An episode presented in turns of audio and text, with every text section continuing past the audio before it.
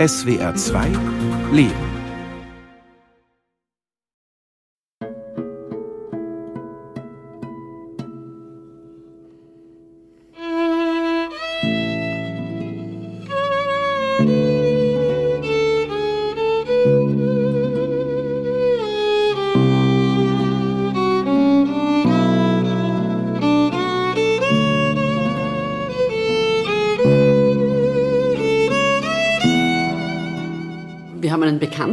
Einmal erlebt habe als Trauerredner. Für mich war das damals auch neu und ich war durchaus fasziniert, dass man eine Begräbnisrede auch ganz anders halten kann, eben nicht im kirchlichen Kontext, sondern über das Leben des Verstorbenen äh, viel erfährt. Ann-Birgit Höller, Schauspielerin in Wien. Und ich habe dann meinen Mann angesprochen und habe gemeint, das ist doch spannend. Also ich habe das einmal erlebt und würde dich das nicht interessieren?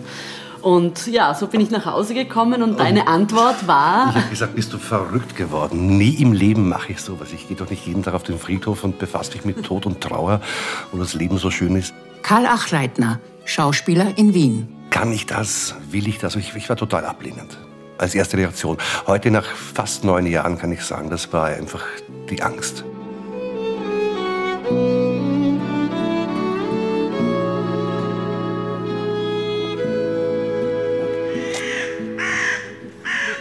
Es ist ein kalter, sonniger Novembertag. Im Wiener Krematorium im Stadtteil Simmering herrscht reger Betrieb. Kleine Trauergruppen stehen im Urnenhain zwischen den Bäumen und vor der großen Feuerhalle. Ein imposantes Gebäude mit orientalischen Einflüssen. Wir werden einen Stocker nehmen, ein grünes Tuch. In der kleinen Feuerhalle rückt Bestatter Christian den herzförmigen Kranz mit den gelben Rosen näher zu dem samtbezogenen Podest. Darauf steht ein gerahmtes Foto. Ein Herr, Ende 70, braun gebrannt, entspannt lächelnd. Daneben ein Plüschtier, ein kleiner Elch. Dahinter die Urne mit aufgeprägter Gitarre. Der Verstorbene war leidenschaftlicher Gitarrenspieler. Wir haben vier Musikstücke zum Spielen. Die werden wir in die Rede von der Ann Birgit einbauen. Und das heißt, ich werde mich dann nachher noch mit ihr kurz schließen, dass das eine schöne harmonische Feier wird. Ann-Birgit Höller hält heute die Trauerrede. Evi, die Tochter des Verstorbenen, möchte kein religiöses Begräbnis und hat über eine Wiener Agentur einen Trauerredner gebucht, der durch die Zeremonie führen soll. Dass es eine Frau ist, hat sie überrascht. Sie sei froh, dass es in dieser Männerdomäne auch Frauen gäbe, erzählt sie.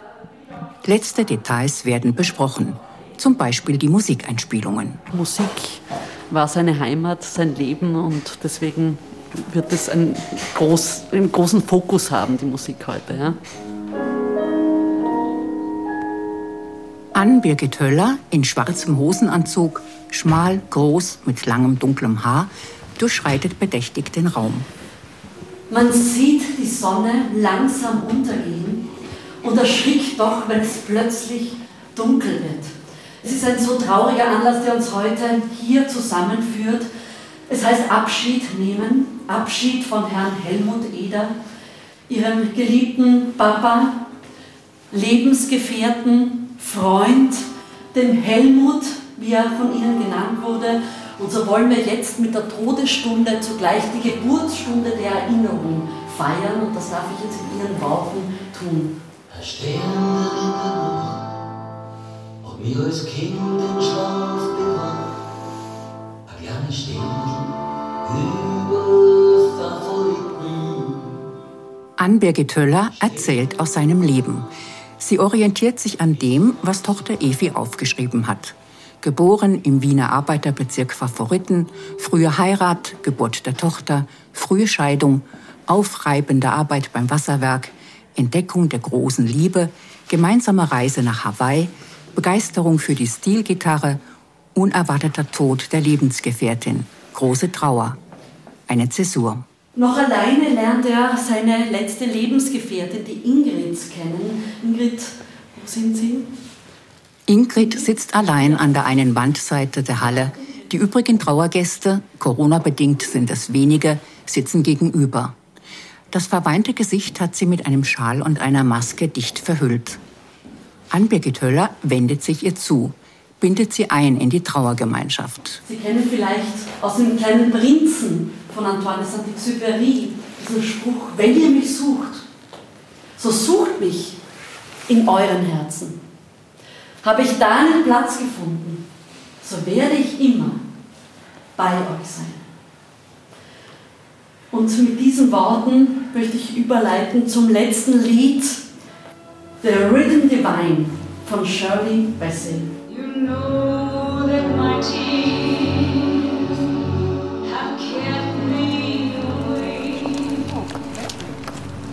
Ein alter Mann, salopp gekleidet, geht nach der Zeremonie auf die Trauerrednerin zu, bedankt sich bei ihr für die Rede.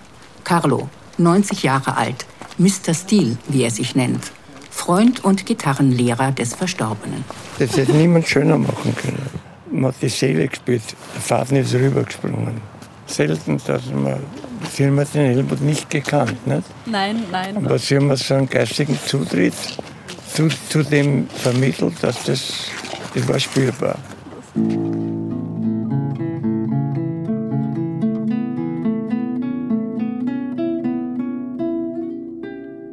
Dieses Buch schreibe ich nach 2500 Trauerreden. Aus der verdichteten Auseinandersetzung mit so vielen Lebensgeschichten ergibt sich ein ganz eigenes Destillat an Lebensweisheit. Der Tod nimmt uns die Zeit. Uns allen, den Verstorbenen und den Hinterbliebenen gleichermaßen. Und der Tod mahnt uns, die Zeit, die wir haben, bestmöglich zu nutzen.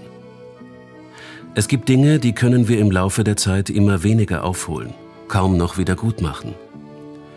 Ich lade Sie ein, in Gedanken mit mir auf den Friedhof zu gehen, um über Ihr eigenes Leben nachzudenken.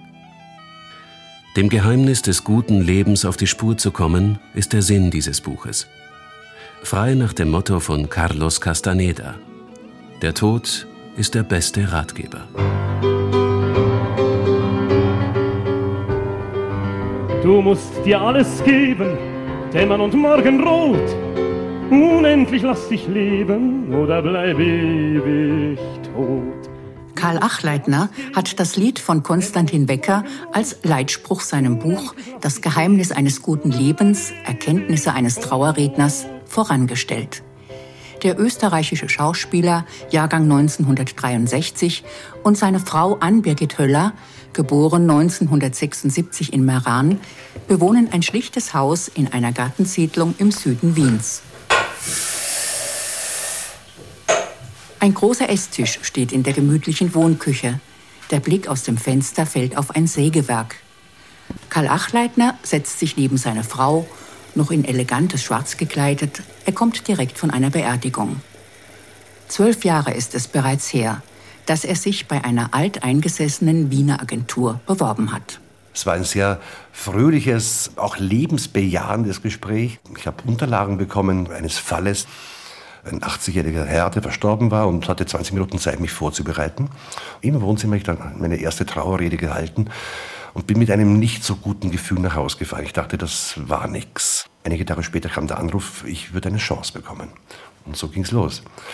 Und dann habe ich das vier Jahre lang alleine gemacht. Ja, 2012 weg. Genau, gewonnen, 2012 ja. bis, bis 16. Und dann bin ich krank geworden, habe die, die, die echte Grippe mir eingefangen und war fast, ich glaube, fünf Wochen außer Gefecht. Was auch heißt, fünf Wochen kein Einkommen. Und in der Zeit sind wir auf den Gedanken gekommen, warum nicht Birgit das auch versuchen könnte. Es geht darum, den authentischen Ton zu finden. Und wir sind in dem Moment, wo wir Trauerredner sind, keine Schauspieler, sondern wir sind als Menschen da für die anderen. Es ist schon insofern nicht vergleichbar mit der Schauspielerei. Ja. Vor keiner Premiere sei er so nervös gewesen wie vor seiner ersten Trauerrede, ergänzt Karl Achleitner. Und ich denke, es ist wichtig, dass man eben nicht von einem Podest gewissermaßen eine Rede an die da unten hält, sondern dass man mit den Leuten redet, so wie man halt miteinander redet, mit Menschen, die gerade in Trauer sind. Ann-Birgit Höller ist eine von zwei Frauen, die die Agentur vermittelt.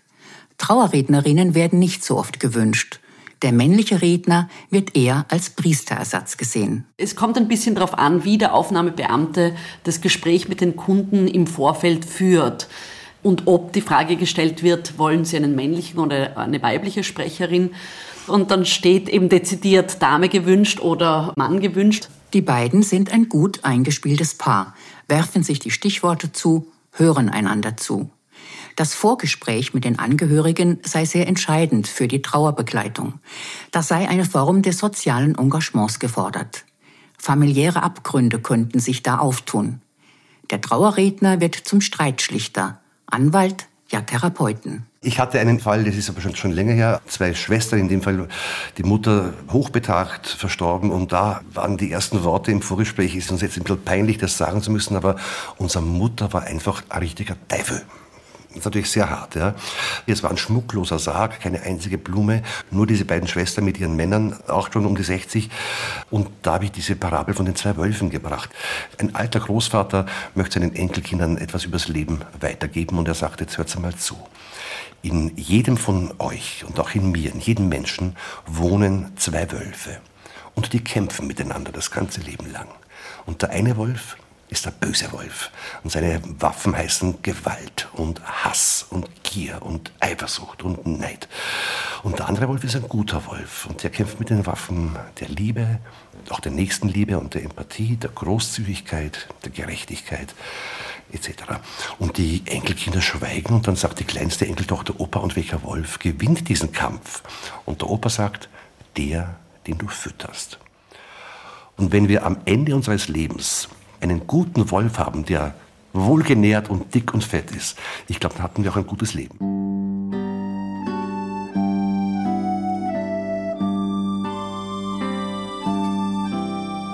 Es wäre für einen Trauerredner vermessen, die Verstorbenen zu beurteilen oder gar zu verurteilen. Wir sind keine Richter. Für die Hinterbliebenen ist es gerade angesichts von überwiegend bösen Wölfen oft heilsam, ein wenig vermessen zu sein. Bei einem Begräbnis gilt die Beschimpfung des Toten als unerhört. Gleichzeitig ist eine Beschimpfung womöglich ein erster Schritt des Verzeihens. Die Beschimpfung macht den Hinterbliebenen Luft und beinhaltet zumeist gleichzeitig ein Augenzwinkern. Beides steht am Beginn eines möglichen Heilungsprozesses. Ich habe im Buch ein Kapitel, das lautet, darf man in einer Trauerrede Arschloch sagen? Weil es mal vorkam, dass ich dieses Vokabel gebraucht habe. Der Verstorbene war so Mitte 60 und hatte einen, ich sag mal, kurvenreichen Lebensweg. Ich glaube, es waren fünf Kinder mit, ich glaube, drei Frauen.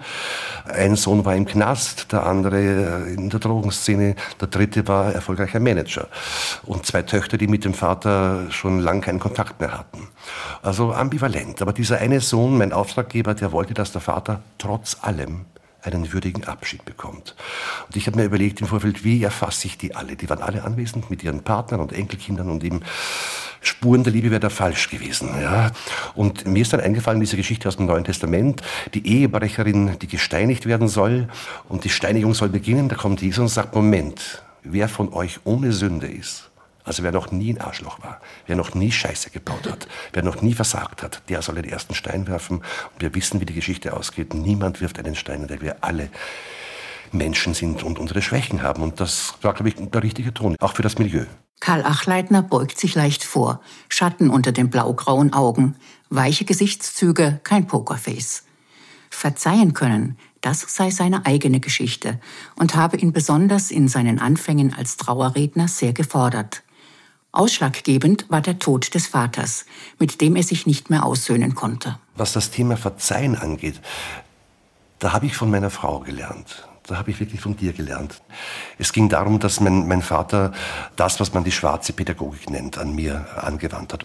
Mein Vater war der Meinung, getreu dem Satz aus dem Alten Testament, wer seinen Sohn liebt, der züchtigt ihn, hatte mich also äh, wirklich seit meinem fünften Lebensjahr bis zu meinem elften regelmäßig und häufig und hart geschlagen.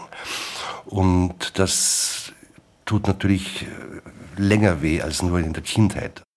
Das ist auch die Zeit, wo ich mit dem Stottern beginne. Ich kann einfach keinen geraden Satz mehr aussprechen. Je mehr ich stottere, desto mehr schweige ich, was wiederum das Stottern verstärkt, sobald ich doch einmal etwas sagen muss. In der Schule bewahrt mich vor einem radikalen Außenseiterdasein wohl nur der Umstand, dass ich der Sohn eines im Ort sehr angesehenen Mannes bin. Das Stottern bleibt mir allerdings noch viele Jahre, aber trotz der dann folgenden Schauspielerausbildung, die ich 1989 in Zürich abschließe, habe ich noch viele Jahre mit der Angst vorm Sprechen zu kämpfen.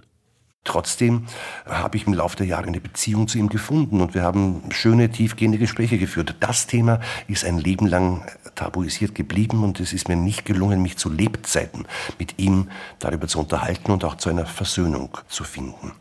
Thomas Bernhard hat gemeint, im Angesicht des Todes wird alles lächerlich.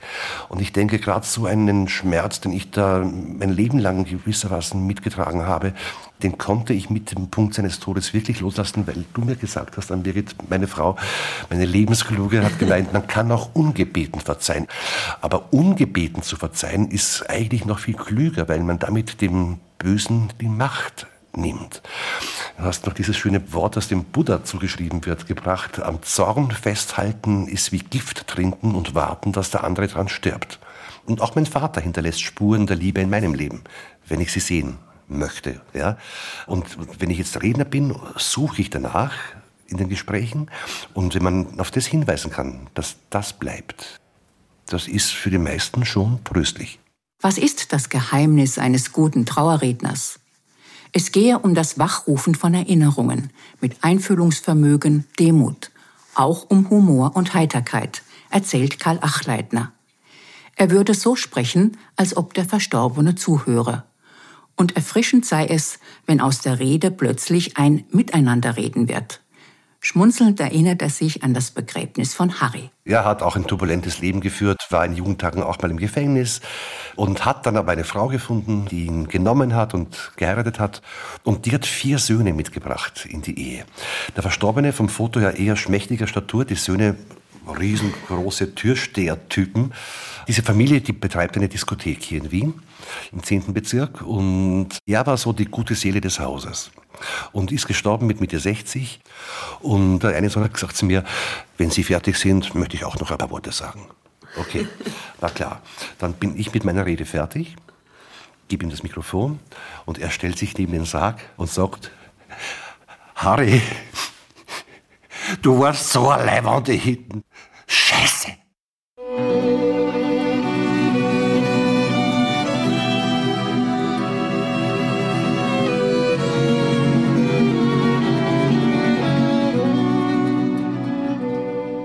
Das Motiv der Geborgenheit betonen viele Hinterbliebene. Diese Form der Liebe ist von allen die am meisten unterschätzte. Geborgenheit ist ein Raum frei von Gewalt und Streit, in dem der kleine Genuss ungestört stattfinden kann. Geborgenheit ist der Ort, an dem wir sicher sind, an dem wir wissen, hier passiert uns nichts Böses. Geborgenheit ist aber auch die Zigarette, die wir immer noch geraucht haben, das geheime Gulaschrezept von der Oma, das Kuscheln vor dem Fernseher. Diese scheinbaren Kleinigkeiten sind die Bausteine unserer emotionalen Heimat. Die Leibern der Hütten, das ist ein Mensch, bei dem wir zu Hause sind.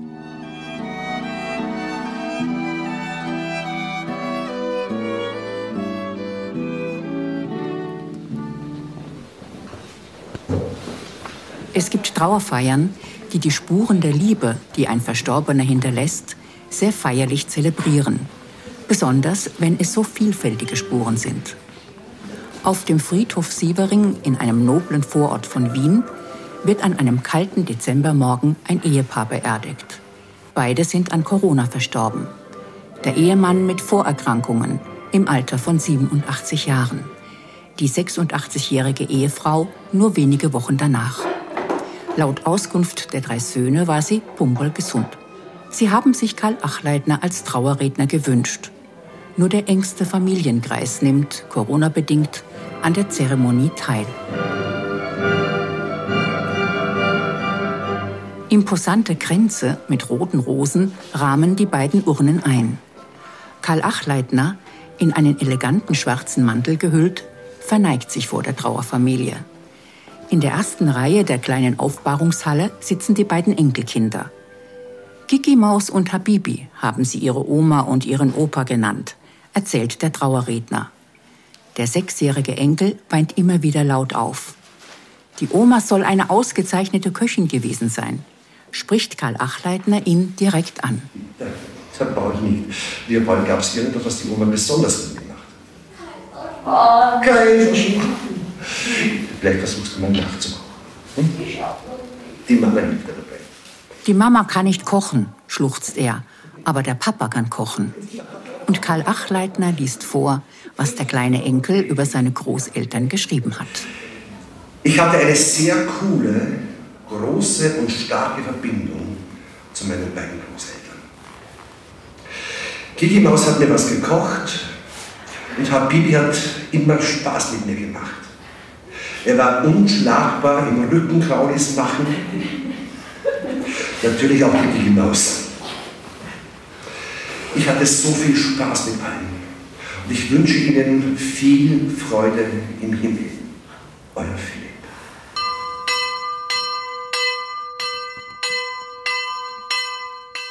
Karl Achleitner führt den Trauerzug an und begleitet ihn bis zum Grab.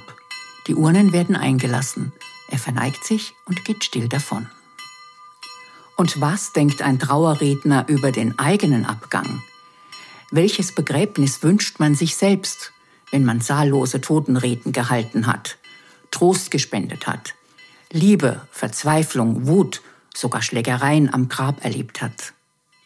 Wenn man Grabbeigaben wie Wodkaflasche, Joint und Stofftiere hat in die Grube fallen sehen. Wenn man ernsthaft und lange über das Geheimnis eines guten Lebens nachgedacht und geschrieben hat. Ja, also erstens mal, ich bin deutlich älter als meine Frau. Das heißt, bei uns ist alles erlaubt, nur nicht, dass sie vor mir stirbt. Das ist mal Punkt eins. Und in meinem Büro ist ein Ordner mit meinem Testament und da liegt eine CD drinnen von der Franz Lea Operette Die lustige Witwe. Das soll Inspiration sein für meine Frau, wenn ich mal sterbe, dass ich mir wünsche, dass sie eine lustige Witwe ist und keine, die auf alle Zeiten in Trauer versinkt. Aber da bin ich zuversichtlich. wenn man beruflich mit der Thematik zu tun hat, das hilft im Umgang auch mit der Vorstellung des eigenen Todes. Vielleicht, wenn ich mir was wünschen könnte, wäre ein Lied, und zwar Monty Python, Always Look at the Bright Side of Life. Always look on the bright side of life. ja, genau. Das ist, finde ich, für so einen Anlass wunderbar, zu versuchen, dem Ganzen die Steifheit zu nehmen, die Verkrampftheit zu nehmen und dem Schmerz ein wenig, wenn es geht, Leichtigkeit und auch Humor entgegenzuhalten. So always look on the bright side of death. Dadurch, dass wir fast täglich mit Tod konfrontiert sind und Abschied, können wir schon sagen, dass wir vom Tod nicht mehr so erschreckt sind. Dass der Beruf des Trauerredners zu so viel Gelassenheit im eigenen Leben führen könnte, hätten sich die beiden nicht erwartet. Das ist meine eigentliche Profession, meine eigentliche Berufung geworden. Natürlich bin ich weiterhin Schauspieler und wenn Angebote kommen, die interessant sind, freue ich mich darüber und mache sie. Aber wenn ich wählen müsste, ich würde mich für den Trauerredner entscheiden, weil ich da im echten Leben etwas bewirken kann, weil ich Menschen ganz anders und wohl auch nachhaltiger berühren kann, als ich es als Schauspieler jemals könnte. Und weil es, wie gesagt, für mich selber etwas Sinnstiftendes hat, das zu tun.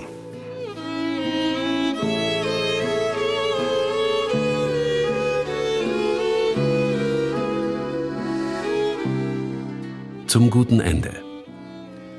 Der legendäre französische Koch Paul Bocuse antwortete auf die Frage, was man braucht, um wirklich gut zu kochen, drei Dinge. Butter, Butter und mehr Butter. Genau so lässt sich die Frage nach dem Geheimnis eines guten Lebens beantworten. Sie brauchen Liebe, Liebe und noch mehr Liebe. Für diejenigen, die unsere Liebe gespürt haben, sind wir unsterblich.